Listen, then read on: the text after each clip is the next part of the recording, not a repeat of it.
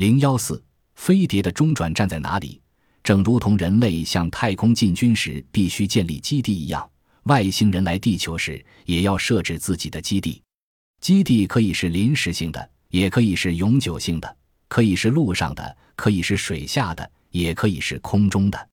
最典型的陆上飞碟基地是美国境内新墨西哥州和科罗拉多州交界处的阿拉达山区。根据日本飞碟研究专家史追纯一在《外星人的秘密》一书中披露，早在五十年代，美国政府就制定了一个与外星人合作的绝密计划——宝瓶座计划。在这个计划的附加条件中有这么一段话：到一九五九年，美利坚合众国根据这一计划，成功的与外星人建立了良好的基本性联系。到一九六四年四月二十五日。美空军情报官在预定的新墨西哥州沙漠上，正式会见了两个外星人。会见时间约有三小时。会见之后，外星人在霍罗曼军事基地留下了名叫克里尔 （Creel） 的大使，与代表美国政府的 MJ 十二签署了秘密协议。秘密协议的内容，据知情者利亚透露，首先是分享他们具有的非常先进的科学技术，但是。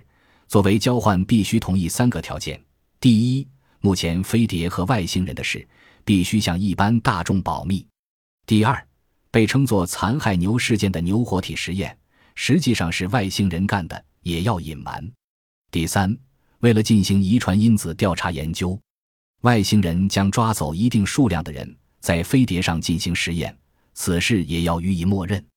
UFO 在月球上的基地是这样的吗？根据这秘密协议，外星人在阿尔奇拉达山区建立了基地。之所以自六十年代以来，美国的飞碟事件特别多，原因也即为此。巴西也有个飞碟基地，有个业余考古学家在塞拉多萨卡道尔地区原始森林中，经三十多年考察，发现一块开凿出来的几公顷大的石头平台，在平台所在的深幽峡谷中。经常有圆盘式的飞碟盘旋，且看到过身高两米多的白色人。这些白色人像神话中的仙人一样，会突然隐没，只留歌声。他还率领二十八名志愿者考察了山谷中的直径达三米、深不知底的隧道。在这些隧道中，有一股异香，越往里走越浓，使人产生失重感。进入了几百米，连脚都抬不起，只好爬出。更为奇怪的是。他三次撰写关于这方面的书稿，三次不翼而飞。由此，他得出结论：这里有一个秘密的飞碟基地。英国柴郡为福河畔的魔鬼花园，俄国的比尔姆及中国的神农架，飞碟时常出没。据推测，这些地区应当是外星人的临时基地。巴西的纳斯卡平原被一些人认为，则是外星人废弃的基地，而那些只有在空中才能看清楚的巨大地画。是飞碟着陆的导航图，水下的飞碟基地跟陆上的同样多，空中的外星人航空基地目前所发现的还不多。自六十年代到八十年代，法国和前苏联的天文学家先后探测到了一颗奇怪的近地卫星，命名为“黑色骑士”。它跟所有人造卫星不同，逆地球自转方向飞行。法国的亚历山大·洛基埃在《UFO 初探》中指出，种种迹象表明，在离地球约四十万公里的轨道上运行着一个 UFO 轨道基地。一九八三年，美国的红外线天文卫星在北部天空扫描时，发现，在猎户座方向有一个轨道不变的神秘新天体。有人认为，这是从宇宙深处飞来的 UFO 基地。土卫六是天文学界较为公认的飞碟基地。前苏联著名天体物理学家瑟尔基·波斯希日说：“我相信来自另一个星球的人类以选土卫六作为太空站。